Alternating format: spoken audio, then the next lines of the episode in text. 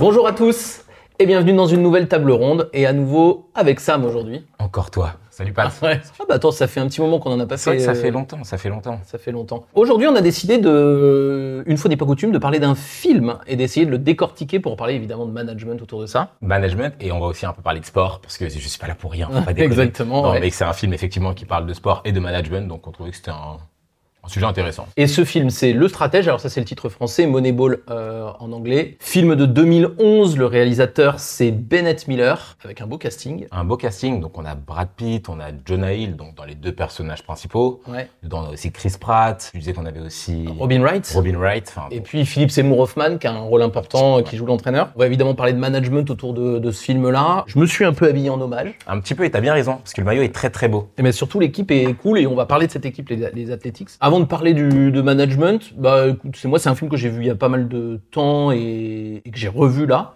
plutôt avec plaisir. Euh, mais complètement avec plaisir même. C'est comme toi, je l'avais vu il y a des années, parce que Mm. casting intéressant, euh, sport, etc. Et je l'ai revu donc il y a quelques jours. Un, parce que pour me remettre un peu dans le film, et deux, pour le voir avec un regard différent. C'est vraiment un film plaisant, autant dans l'histoire que dans le scénario, que dans les messages que ça essaye de faire passer. Donc, Ouais, c'est un film qui est plutôt bien fait. En gros, l'histoire, c'est, on va, on va y revenir beaucoup, mais pour que vous sachiez, donc euh, Brad Pitt joue le général manager, le directeur général donc de cette équipe de baseball euh, de Oakland, donc en Californie, des Athletics. Il vient de faire un beau parcours et du coup, à l'issue de ce beau parcours, il se fait racheter, enfin, il se fait, il perd ses trois meilleurs joueurs et euh, c'est une équipe qui a des petits budgets. Et donc toute l'histoire du film, c'est euh, comment est-ce qu'on va pouvoir reconstruire une équipe avec très peu d'argent, sachant qu'on a envie de refaire à nouveau un beau parcours. C'est ça, ils ont envie de viser tout aussi loin, et la frustration, c'est de se dire, bah, on doit essayer de combattre dans la même ligue que les grandes équipes avec leur budget faramineux, sans l'argent, sans les joueurs, sans la réputation. Donc c'est compliqué. Et donc c'est littéralement un sujet de un film de management hein, dont on dont on va parler euh, littéralement parce que le personnage principal est un manager et son sujet c'est comment est-ce que je vais trouver une solution pour m'en sortir ça on va dire c'est le premier argument Mhm. du film et puis la deuxième chose une fois qu'il a trouvé une solution on va voir comment on va y revenir comment est-ce que je vais pouvoir embarquer euh, les, les gens là-dessus Alors, pour ceux qui n'ont pas vu le film et qui n'aiment pas être spoilé je pense qu'on va spoiler même si c'est pas un- c'est pas vrai pour moi c'est pas vraiment le sujet du film c'est pas une enquête non, poli- enfin, tu, non. de- de- bon, déjà, un, c'est sur une histoire vraie, deux, bon, c'est un film de sport, donc je veux dire, il n'y a pas un milliard de scénarios Voilà. possibles. Puis trois, euh, le film est sorti en 2011, il faut l'avoir vu d'ici là, ouais. Voilà, exactement. On a, on a décidé de, de, d'en- de parler de différentes façons du film. Euh, D'abord un peu avec l'évidence, et c'est rigolo si vous allez sur notre wiki management, donc l'encyclopédie du management qu'on a fabriqué il y a quelques temps et tout, on avait déjà mis dans la, bibliographie euh, le stratège. Et quand on regarde ce qu'on disait, en gros, c'est ce qui vient la première chose à l'esprit, c'est euh, l'idée que comment est-ce que j'arrive à avoir à prendre des décisions stratégiques quand manifestement j'ai pas toutes les forces de mon côté. Exactement. En l'occurrence, là, c'est vraiment le premier gros message du film, c'est, comme tu le disais, on a perdu nos trois meilleurs joueurs, il faut qu'on les remplace. On n'a pas vraiment de solution, on n'a pas le budget pour, et pour autant, il faut qu'on trouve une solution. Et donc, c'est un peu le, la pr- le premier renseignement, c'est en fait, il faut qu'on fasse avec ce qu'on a. Mm. Donc, euh, Brad Pitt, Billy Bean, pardon, au début, il essaye un peu quand même de le remplacer, d'essayer d'obtenir des fonds, etc. Mm. Il se rend vite compte que c'est pas possible, il se heurte à un mur. Et donc, très rapidement, il est obligé de changer de posture et de se dire, en fait, on n'a pas le choix, il faut qu'on fasse avec ce qu'on a. Et ça, c'est une, posture qui est extrêmement intéressante dans le film, mais qui va être extrêmement intéressante moi dans mon observation des entreprises. Euh, parce que moi, j'ai vraiment l'impression, quel que soit le niveau dont on parle en termes de stratégie, que le premier réflexe qu'on a tous, hein, d'ailleurs probablement que nous aussi, aussi. on l'a, on aimerait avoir euh, les moyens du plus fort, Ouais. les moyens du plus grand, on aimerait avoir les moyens de faire tout de suite euh, ce dont on rêve. Tu vois, j'imagine là, si le PSG euh, cet été perd euh, Mbappé, le premier réflexe c'est comment on le remplace? Par le même, par le même joueur avec le même niveau, le même talent. Voilà, Bah, sauf que le même joueur avec le même niveau et le même talent, il n'existe pas en fait. Ça n'existe pas. Et, et d'ailleurs, c'est un truc que tu disais déjà dans une table ronde. Même s'il existait, Ouais. c'est pas dit que dès le lendemain, il soit aussi efficace. Donc en fait, se mettre à rêver directement de ah mais si on avait ceci, si on avait cela, en fait, ça marche pas. Et pour reprendre le film, quand il se retrouve un peu dans une salle donc de bah, salle avec- hein. voilà, de recruteurs où il essaye de trouver des solutions. Toute son équipe commence à dire ah il faut qu'on le remplace par ce joueur-là ou il faut qu'on arrive à avoir un joueur du même niveau. Et donc euh, Billy, donc Brad Pitt, ce qu'il dit c'est mais attendez, est-ce que ce joueur existe Mm. Non. S'il existait, est-ce qu'on aurait les fonds pour le recruter? Non. Non. Donc alors de quoi on parle? Et c'est ça en fait, c'est de quoi on parle. Sa solution, lui, c'est d'essayer de faire avec ce qu'il a ou de trouver des solutions. Ouais, ouais. Et D'ailleurs, il y a un extrait qu'il faut qu'on vous mette un peu là sur le. euh, quel est le problème En fait, il, il interroge ses collaborateurs sur Mhm. quel est le problème. Et donc, le, le premier type, il dit un truc du style euh, il faut remplacer, machin, etc. Et à la fin, on arrive à. Mais non, le problème, c'est pas ça. Le problème, c'est qu'il y a des différences d'argent énormes et que nous, on ne peut pas se battre contre les géants. Et ça, moi, je, le- je le vois vraiment beaucoup dans l'entreprise. C'est-à-dire, je vois vraiment beaucoup, moi, j'ai aidé des entreprises cosmétiques qui se comparent à L'Oréal. Mmh. Tu peux gagner contre L'Oréal quand tu fais du cosmétique, mais pas avec les armes de L'Oréal. ça. Ça, c'est vraiment important, moi, je trouve, dans le, la stratégie. On aimerait tous avoir tous les atouts pour gagner. On les a rarement. Et donc, du coup, comment est-ce que je, je sais maximiser les atouts dont je dispose? Et il y a un truc qui est intéressant dont on avait aussi un peu parlé, c'est que on se retrouve à rêver, comme tu dis, euh, d'avoir les moyens de L'Oréal, etc. Et en fait, non seulement ça restreint un peu ta liberté de penser parce que tu te rends bien compte que t'as pas les mêmes moyens, mais ça t'empêche de rêver dans d'autres, aspects, dans d'autres domaines. Comme tu dis, tu peux très bien affronter L'Oréal dans le cosmétique, mais il faut penser différemment, faut penser à autre chose, faut rêver d'autres choses, pas juste d'avoir leur, leur fond, quoi. Et je fais un lien avec un autre film bah, que vous retrouverez aussi sur le Wiki Management et dont on parle assez fréquemment, et auquel le film m'a fait penser, hein, c'est Les Trois Royaumes, donc John Woo, film de stratégie et de guerre euh, chinois, dans lequel le stratège, là aussi, hein, doit faire gagner son armée avec infiniment moins de moyens que l'ennemi. Et là, c'est la même chose, on voit bien qu'il n'y a pas de solution avec les mêmes règles. Et donc, il faut changer les règles du jeu. Pour moi, le premier enseignement de, de Moneyball ou du stratège, c'est ça, c'est de dire, ne vous catastrophez pas de ne pas trouver les solutions. On va les trouver, mais on va les trouver En pensant différemment. En pensant différemment. Exactement. Et une fois qu'on en arrive là, ce qui est quand même une- un gros enjeu du film, Ouais. la question qu'on se pose après, c'est comment Parce qu'une fois que Brad Pitt et donc euh, même son, adjoint, donc euh, Jonah Hill, réussissent à prendre conscience eux-mêmes qu'il fallait penser différemment et donc ne pas se battre avec les mêmes armes, bah, la difficulté, c'est qu'après, il faut faire bouger les gens, il faut faire bouger ses collaborateurs, comme tu dis, il faut faire accepter cette idée-là. Et ça, c'est pas toujours facile. Alors l'idée qu'il trouve, donc Jonah, euh, Jonah Hill joue euh, Peter, qui est donc un très très jeune euh, collaborateur, je crois qu'il a 25 ans dans le ouais. film. Il n'est pas du tout de l'issue du monde du baseball, il vient de Yale, Ouais, donc c'est un, euh, un gros cerveau, cerveau, mais c'est pas du tout un, un joueur de, de baseball. Et Peter, en gros, lui dit, en fait, il y a trop d'émotions dans ce sport, on ne manage pas correctement les, les joueurs. Et euh, on achète des joueurs alors qu'on devrait acheter des victoires. Et derrière cette phrase, on achète jou- des joueurs alors qu'on devrait acheter des victoires, il dit en fait le, le baseball ça peut se décomposer en un certain nombre de choses qui Mhm. permet de voir qu'une victoire est, est faite et en fait on va acheter des capacités ou des qualités chez certains joueurs qui vont nous permettre d'obtenir les points qu'on a besoin d'avoir. Je rentre pas dans le détail, je suis même pas sûr de comprendre complètement les règles, mais on voit bien l'idée euh, qui, est, qui est derrière ça. Et donc du coup ils vont aller chercher des joueurs qui ont mauvaise réputation pour une raison X ou Y. Il y en a un qui est trop vieux, il y en a un qui a un drôle de geste, Ouais, c'est ça, il tire mal. il- enfin, il y en a un qui va dans des clubs de striptease. Mhm. Voilà, ils ont tous un problème, mais par contre, ils ont une qualité. de jeu en fait. Ouais, c'est de- vraiment ça. C'est quand ils disent il faut qu'on aille chercher des victoires plutôt que des joueurs. C'est comme ça dans le sport, c'est comme ça dans la vie de toute façon. Comme Mm. tu dis, il y a des sujets émotionnels, il y a des perceptions, il y a des préjugés, etc. Et donc il y a plein de joueurs qui sont capables de leur apporter des choses dont ils ont besoin. En l'occurrence, ils ont besoin de gagner, Mm. mais dont il va falloir accepter euh, soit les petits défauts, soit les petits écueils, soit euh, bah, le fait que le mec lance mal, par exemple. Enfin, je veux dire, il lance mal. Quand ils en discutent, ils se rendent bien compte qu'ils s'en fichent. Ils ont besoin de victoires, ils ont besoin de joueurs. Ouais. Et donc c'est ça un peu pour eux penser différemment. Je, je reviens à ce que tu disais, c'est comment faire bouger les gens. C'est important parce que là, on est vraiment dans le cas où euh, la, la solution proposée par Peter et Billy, Mhm. euh, c'est une solution qui est totalement hors du cadre. Mm. C'est-à-dire, c'est une solution. Et à un moment donné, il y a une discussion passionnante, enfin, avec le, le recruteur en chef qui dit, moi, je suis là depuis 25, 25 ans, ans. euh, je connais ce métier pour sur le bout des doigts, et là, tu es en train de me dire que c'est de la merde en deux minutes. Je pense que quand ceux qui nous écoutent se, se font tout de suite le, le truc. Hein, Ouais. c'est, on voit bien que quand on a une idée hors du cadre, par définition, elle soulève euh, des émotions très négatives. Forcément, elle soulève aussi même de la peur. En l'occurrence, euh, chez eux, il y a aussi le discours dont tu parles, et il y en a un autre un peu plus tard dans le film où euh, il parle à un autre, un dirigeant qui lui dit Ce que tu fais, ça fait peur à tout le monde parce que ça fait trembler les bases en fait. C'est ça, c'est que tu essayes de faire bouger les gens hors du cadre. Mhm. Première réaction, c'est tu vas te. Ah, oh, oh, oh, oh. attends, zone de confort. Attends, moi je fais ça depuis 25 ans. C'est texto ce que le mec lui dit. Je connais ce métier depuis 25 ans, j'ai mon intuition qui me permet Mhm. de me guider, etc. Et on peut pas tout casser d'un coup. Moi, ça me fait penser à Nokia, tu vois, par exemple. Mm. C'est-à-dire que Nokia euh, est le leader mondial du téléphone portable euh, de façon totalement euh, incroyable, Incroyable. quoi. C'est vraiment un number one, quoi. Les smartphones arrivent et les mecs, ils- on n'était pas dans les réunions, on sait pas Non, comment ils ont réagi, mais on sait qu'ils sont pas partis dans les smartphones. ils ont pas pris le virage. Voilà. Et aujourd'hui, euh, Nokia, on sait à peine euh, ce que c'est. Kodak, leader mondial de la pellicule photo, quand les appareils photo numériques arrivent, ils n'ont pas été sur l'appareil photo numérique. Et Mm. C'était les leaders. Donc en fait, je trouve qu'il y a vraiment, pour moi, c'est vraiment quelque chose qu'on qu'on voit pas que dans le film, qu'on voit souvent, en particulier quand on est chez les vainqueurs ou chez les, les gagnants. C'est ceux qui sont devant, exact. Exactement. Et de ne pas se remettre en question et de se dire, Ah, j'ai gagné et je vais continuer à gagner comme ça. Carrément. Et, et ça pose euh, une question dont on s'est parlé aussi, c'est dans quel moment quand tu dois faire bouger hors du cadre, je vais pas dire que tu fais fi de la construction collective, mais en fait, dans quel moment tu te dis, là, en fait, je peux pas faire confiance au, au- au team building ou à la co-construction parce que la co-construction, en fait, elle nous fait aller dans le mur. Elle nous fait nous, elle nous fait avoir peur. La peur, ça peut pas être un bon levier quand tu dois prendre des décisions comme ça.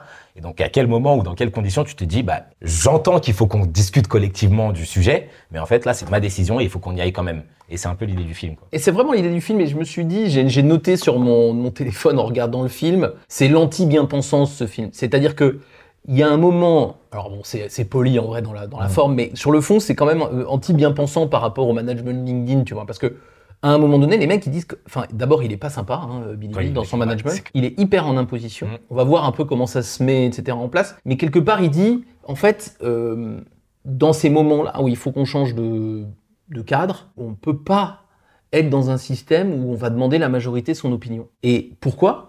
Parce que par définition, la majorité est dans le monde d'avant. Elle va être conservatrice, c'est ce que je disais, elle va être conservatrice et donc elle va pas vouloir, et c'est, à la limite c'est normal, hein, c'est Oui, pas dans oui. une critique, mais la, la majorité va vouloir se braquer, va vouloir ne pas aller trop vite, va vouloir, euh, elle va avoir peur en fait, tout bêtement. Et Voilà. Il y a énormément de réactions de peur, et à un moment donné, donc on attend du leader qu'il résiste à la pression. Donc on en entend énormément parler de la pression. En plus, il l'a de tous les côtés. Il y a sa fille qui lui dit Papa, est-ce que tu vas perdre ton job Mhm. Il y a même à un moment donné Peter qui lui dit euh, Là, quand même, c'est Il est chaud. en train de prendre une décision, il s'embrouille très souvent avec son coach, Ouais. avec qui il a une bonne dynamique au départ, mais qui en fait, le coach le suit pas, parce que pareil, il dit, mais ce que tu es en train de faire, ça n'a pas de sens. Là, tu es en train de me perdre, je comprends pas, je peux pas te suivre. Et à tel point qu'à un moment donné, le coach, il, dit il a une réplique extraordinaire, c'est qu'il dit Moi, je joue avec mon équipe comme ça parce que ce que tu me demandes de faire, je peux pas le faire. Enfin, je peux, veux pas le montrer à mes futurs employeurs. Exactement. C'est une situation dans laquelle euh, le, le coach a peur un peu pour son job parce qu'il Mm. n'a pas une sécurité de l'emploi euh, exceptionnelle et il se dit mais si je fais ce que tu me demandes de faire, peut-être que ça peut marcher ou pas, j'y crois pas trop, mais en tout cas je pourrais pas le justifier. Ouais. L'année prochaine, si je cherche un nouveau poste et qu'on me demande mais qu'est-ce que tu foutais? Parce que la majorité est comme ça. Et là, pour moi, on est vraiment dans un cas qui est le cas de Nokia, mais qui est un cas euh, énorme. Pour moi euh, de la stratégie d'entreprise. C'est que, et moi j'ai l'impression que c'est ça sur énormément de, de marchés en ce moment, c'est que en fait, euh, à cause de ça, euh, aucune entreprise quelque part ne veut être la première à prendre un risque. On le voit par exemple sur la transition écologique, c'est-à-dire qu'on voit tout le monde chercher à faire au mieux, alors plus ou moins de greenwashing, plus ou moins machin, mais t'en as aucun qui veut être le premier à faire ça. Parce que, en gros, se planter en faisant comme tout le monde, À la limite, t'as fait comme tout le monde. voilà, c'est nul en vrai de le dire. C'est Mais, Ils se disent. mais quelque part, t'as une excuse. Mhm. Te planter en étant le seul à faire autrement, quelque part, on peut dire t'étais fou, t'étais, voilà, C'est ça, et c'est idiot, etc. dans le film à plusieurs moments. euh, Mais si tu si t'échoues, t'auras plus jamais de job en fait. C'est Ouais, mort, c'est hors de question et tout. Et inversement, à la fin du film, quand ils ont réussi à faire quelque chose d'assez cohérent, t'as le, le- donc le dirigeant qui lui dit, bah là maintenant en fait, dans quatre ans, si tout le monde n'a pas suivi ton modèle, ils sont morts. Tu vois, donc il y a un peu un truc de comme tu dis, on peut pas être le premier, mais en fait une fois que quelqu'un l'a fait, faire pareil, ça va. Exactement. Et c'est pour ça que euh, c'est dans ces moments-là, quand vous savez, quand vous voyez que votre euh, équation stratégique est fermée, Mm. il faut donc écouter non pas la majorité, mais les opinions minoritaires. Mhm. Parce qu'il n'y a aucune chance que la majorité ait vu, mais il y a peut-être des ouvertures dans, la, dans des opinions minoritaires, des opinions décalées. Donc là, principalement Peter, mais on va le voir dans le film, il y en a plein d'autres. Mhm. Donc il faut écouter les opinions minoritaires. Mhm. Et une fois qu'on les a écoutées, il faut imposer, ou en tout cas, il faut que, que le dirigeant ait le courage d'aller au bout de son idée. Et, et sur ce, ce sujet du courage, il y a vraiment ce truc de Billy dans le film. Tu sens qu'il garde vraiment sa logique tout au long du film. Ouais. Ça veut dire qu'au début, c'est un peu comme tu dis, la porte de sortie, il voit quelque chose, donc il se dit, bon, ok, c'est notre seule solution, il y va. Et tout au long du film, en fait, limite, il devient de plus en plus, il y croit de plus en plus, Mm. quitte à prendre des décisions où il vire les, les joueurs qui faisaient partie de l'ancien système, entre Mm. guillemets, Et parce qu'il se dit, euh, si je les laisse là, le coach va continuer à les faire jouer et on va pas dans ma direction. Donc il finit par virer des très bons joueurs, mais qui correspondent pas à son nouveau système. Il y tient, il s'accroche, il défend, euh, donc Peter, son assistant, pendant tout le long du film. Il va au clash avec son coach, parce qu'en fait, c'est vraiment, il est garant de cette logique et il est garant de, de, de la, enfin, de la rigueur, en fait, de cette nouvelle décision. Exactement. Et du coup, le, le- le truc du stratège, moi je voudrais qu'on retienne, c'est, et c'est pour ça que je disais c'était un peu l'anti-bien-pensance, c'est une attaque contre la co-construction non motivée, quelque part.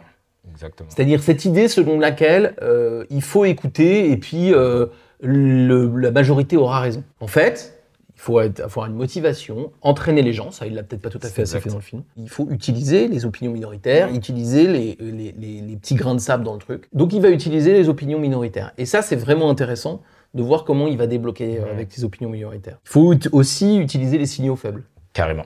C'est-à-dire que l'opinion minoritaire, notamment le Peter de 25 ans, la première fois qu'il s'exprime, il s'exprime pas en hurlant et avec un discours euh, ma- magnifique et charismatique. C'est un Un petit dans un- une espèce de cubicle, enfin, qui ose pas trop dire les choses parce qu'il Ouais. sait pas trop à qui il parle et qui dit les choses à moitié. Mais comme tu dis, Billy, il sent qu'il y a quelque chose en fait. Ouais. Il, s- il sent qu'il a envie d'en dire plus, il sent qu'il en sait plus qu'il en.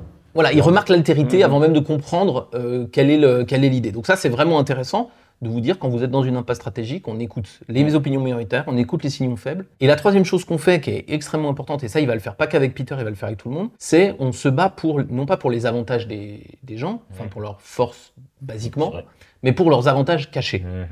Et ce qui est assez intéressant dans le film, c'est qu'au fil du film, d'abord avec Peter, enfin d'abord pour Peter, puis ensuite avec tous les autres, il va vraiment chercher. Par exemple, il y a un ancien qui s'appelle Justice là, qui est un, un ancien très Un ancien grand, très très grand joueur. une ancienne star, ouais. Mhm. Et donc ils lui disent, à un moment donné, il lui dit, mais moi je t'ai pas acheté pour le joueur que t'étais. Je t'ai acheté pour le joueur que t'es devenu. Et le joueur que t'es devenu, c'est pas un grand joueur. C'est par contre un joueur très expérimenté. Et il faut que t'aides les jeunes et tout ça. Exactement. Et c'est un joueur qui peut nous apporter des choses. De la même manière qu'en tant que GM, donc Billy lui dit euh, Je peux te donner un peu une dernière lumière dans ta carrière, Ouais. mais j'ai pas besoin de toi pour les 7 millions que tu as eu dans ton dernier contrat. Juste, on a des jeunes, il faut, comme tu dis, que Mm. quelqu'un les coach, que quelqu'un les, les entraîne et leur mette un peu du plomb dans la tête. Et c'est ça qu'on va chercher chez toi. Ouais. Et c'est un peu ce truc-là qu'il va chercher dans plein de joueurs. euh, Tu vois, le mec qui lance bizarre là. Ouais. Ah, ok, il lance bizarre, mais en fait, il a quelque chose statistiquement qui aide à l'équipe. L'autre qui est blessé, il lui dit mais en fait on va pas t'utiliser là où ta Sur le blessure est gênante. On va te changer de poste et on Mhm. va te. Donc après à chaque fois cette idée de l'avantage caché c'est intéressant. Et moi en management je suis très sensible à ça parce que je trouve que très souvent maintenant il y a quand même pas mal de managers qui ont un management un peu positif. Hmm. Mais très souvent, on, et c'est très bien, mais très souvent, on résume ou on caricature un peu les gens avec une force totalement évidente Mhm. euh, et qui généralement, du coup, se passe de, enfin, manque beaucoup de subtilité. Exactement. Enfin, L'exemple dont on avait discuté, c'était un peu dire de quelqu'un qu'il est énergique. Mm. Ok, bon, ça veut tout et rien dire, on peut Ouais. tout mettre derrière et on comprend pas la subtilité de ce que ça peut apporter. Mm. Bah, aller chercher justement ces petits avantages cachés, c'est un peu de la même manière, sortir du cadre, penser un peu out of the box, comme on dit, et ça lui permet d'aller chercher des petits avantages, des, des petits talents en fait, les, talents cachés comme tu les appelles. Ouais, exactement, les avantages cachés. Et pour moi, il y a un truc qui est, qui est assez intéressant après dans le management vraiment one-to-one, c'est qu'on voit que euh, Billy et Peter, ensuite, ils vont chercher les avantages cachés des gens et ils vont essayer de les révéler aux gens eux-mêmes. Parce qu'en Mhm. fait, ces avantages cachés, la société, la pression sociale fait que non seulement on regarde pas les gens par travers ça, mais en plus, euh, les- on arrive, les gens arrivent à s'auto-convaincre. Que, c'est- que ça n'existe pas. Et on, parle de, on parlait de Justice, le grand- l'ancien grand joueur. Il est toujours convaincu que c'est un ancien grand joueur. euh, Pour, la, pour le marketing sur le stade, on a mis sa tête à lui parce qu'il est très connu. Mhm. Ouais, mais gars, euh, c'est pour vendre des maillots, mec. Hein. C'est c'est ça, c'est pour. Mais c'est pas parce de que t'es un bon joueur, en C'est fait. clair. En fait, non, c'est même plus intéressant que ça. Enfin, j'aime beaucoup cette idée, c'est que les joueurs le savent pas, soit parce qu'on leur a pas permis de le mettre en avant. Enfin, je veux dire, euh, Justice, il a genre 38 ans. Forcément, t'as de l'expérience. C'est Mm. logique, sauf que personne s'est jamais appuyé dessus, personne t'a jamais demandé. Mm. Donc, tu fais pas attention. Le joueur qui est blessé, qui est joué par Chris Pratt, là, bah, le fait qu'il puisse aller souvent sur les, enfin, sur la base, donc c'est comme ça, c'est un truc au baseball. En gros, il y a quelque chose qui fait très bien. Tout le monde sait qu'il le fait très bien, juste personne lui a jamais demandé de le faire, personne lui a jamais posé la question, personne s'est jamais intéressé à ça parce qu'il a d'autres choses, ou alors qu'il se blesse tout le temps. Donc c'est des petits trucs qui peuvent être utiles à tout le monde. Et d'ailleurs, euh, il y a une scène aussi intéressante comme ça entre Billy et, enfin, entre Billy et Peter, donc le coach et le, le, enfin, son assistant. Il lui dit, stratège. ouais, voilà, il lui dit, euh, mais ça, en fait, dans quelques temps, tout le monde le voudra. Donc, si on se presse pas de l'avoir maintenant, quelqu'un va se rendre compte du talent caché qu'il a ou de l'avantage caché qu'il peut, nous offrir, et on se fera siffler parce qu'on a moins d'argent que les autres, quoi. Ouais. C'est aussi l'intérêt d'aller plus vite. Et c'est ça qui est vraiment, moi, je trouve vraiment intéressant dans le stratège, c'est que c'est une leçon de comment est-ce que je fais avancer une idée un peu novatrice Mhm. euh, dans un collectif qui, a priori, y est euh, réfractaire, pour des raisons qu'on peut comprendre. Et dans cette leçon, ce que nous dit euh, le film, c'est ne faites pas des choses trop faciles, ne faites pas de- d'espèces de trucs euh, un peu de- Mhm. mettez votre idée et allez chercher à l'exprimer dans l'action à travers les avantages cachés des gens. Et ça peut faire des choses qui sont, euh, qui sont vraiment différentes. Carrément, et je reprends un point dont tu as un peu parlé tout à l'heure. Quand il essaye justement de faire bouger les gens hors du cadre et de faire accepter son idée, sa nouvelle vision, un des trucs qu'il aurait peut-être pu un peu mieux faire, et d'ailleurs il le dit texto dans le film, c'est de mieux embarquer les gens. Parce que tout à l'heure on a parlé de la première, euh, du premier clash qu'il a donc avec un, un de ses collaborateurs où le mec lui dit euh, ça fait 25 ans que je suis là et en fait Billy il lui impose la décision. Il lui dit bah écoute, euh, je vais pas te virer. Bon le mec l'insulte et il finit par le virer quand même, mais directement il va au conflit. Là où avec son assistant, avec Peter, ils ont eu vraiment une bonne discussion. Dès le départ il l'a embarqué et c'est aussi pour ça que Peter s'est senti soutenu, il savait qu'il y avait du soutien et donc il est prêt à aller au bout de son idée. La différence avec le coach, d'ailleurs, Ouais, c'est un peu ça aussi, c'est qu'il n'a pas réussi à l'engager parce qu'il s'est directement dit je vais obliger, c'est ma, ma décision ma logique, je vais te forcer, tu feras comme tu veux. Alors que s'ils avaient réussi à trouver un terrain d'entente avec le coach plus rapidement, ça aurait marché plus vite, le coach aurait mieux compris l'idée, il se serait moins, en fait, il serait moins resté dans la réticence au changement, quoi. Ouais, tout à fait. Et moi, je pense qu'il y a des tas d'exemples. Là, on a pris pas mal d'exemples entre Nokia, euh, Mm. Kodak, tout ça, d'entreprises qui n'ont pas réussi à faire ça. Il y a des tas d'exemples d'entreprises qui ont Réussi. réussi. à faire ça. Il y en a dans le sport. Moi, ce qui me vient à l'esprit, c'est le Barça de Cruyff, par exemple, tu vois, des choses comme ça, où vraiment on a, on- alors bien, il y a un grand joueur, mais ils font vraiment une, une manière de jouer qui est très différente. Mais il y en a dans l'entreprise aussi. Je pense qu'une une des grandes raisons du succès de Toyota, par exemple, c'est d'avoir systématiquement construit leur succès sur leur force Mhm. et en, en étant capable toujours euh, d'impliquer les gens de façon subtile et habile Mmh. dans la façon de faire ça. Et, et- et Toyota, c'est quand même une- un succès extraordinaire d'une petite entreprise des années 70 devenue numéro un mondial dans les années 2000 sur un marché le plus concurrentiel de la planète. Et je pense qu'il y a beaucoup de ça. Je pense qu'ils n'ont pas vu le film, du coup. Ils avaient, réussi avant. Non, mais c'est pas étonnant que ce soit une entreprise japonaise d'ailleurs. Mais il y y a un truc comme ça, euh, moi je trouve, qu'on va retrouver dans les, les très très grands succès. euh, Co- Complètement. Et puis même pour citer un dernier, le plus évident, mais tu parlais tout à l'heure de Nokia, bah, tu fais la contrepartie. T'as Apple aussi qui du coup a osé un peu faire ces trucs-là, de penser Mm. hors du cadre, de penser à autre chose et de continuer dans son idée. Je pense que le succès parle un peu de lui-même. Oui, Voilà. tout à fait, tout à fait. Et le Apple de l'époque, parce que le Apple d'aujourd'hui, il est vraiment dans le cadre tout le C'est temps. clair. Mais c'est le- au niveau de la. Ouais, et ce que je dis souvent, moi, à mes clients qui disent on devrait faire une enquête pour voir ce que veulent les clients, je leur dis attends, les mecs, euh, si vous aviez fait une enquête euh, auprès des clients de Nokia, quel téléphone ils veulent, ils auraient jamais décrit l'iPhone. Ils auraient décrit un Nokia. Ils auraient décrit un, un Nokia mieux. Un peu plus. Voilà, Voilà, c'est ça. Un Nokia en mieux et pas un iPhone. Donc il y a un moment donné où sortir du cadre, ça ne peut pas se faire En prenant l'opinion majoritaire. en prenant l'opinion majoritaire, c'est pas possible. Il y a des moments où il faut sortir du cadre quand tu vois bien que la solution classique ou habituelle, en fait, elle te fait aller dans le mur ou alors qu'elle te permet pas de sortir du problème. Quoi. Je pense qu'on a dit l'essentiel de ce qu'on pouvait dire Je sur ce pense, film, je le pense. stratège. Allez le voir parce que c'est vraiment un très bon film. Allez le voir, euh, mettez des pouces bleus euh, au film si vous voulez, à la vidéo c'est obligé, commentez, partagez, dites-nous s'il y a d'autres films où vous avez l'impression que le management euh, est, est tout à fait central, il y en a des dizaines, mais si vous voulez qu'on en prenne un plutôt qu'un autre, avec grand plaisir on, on ira dessus, de sport ou pas de sport. De sport ou pas de sport, tant que le film est bon. Et évidemment, commentez, partagez, ça nous aidera aussi à avoir des invités sur les autres vidéos et à continuer à développer la chaîne. Et à continuer à faire des tables rondes avec toi. Merci Samir. Merci Pat.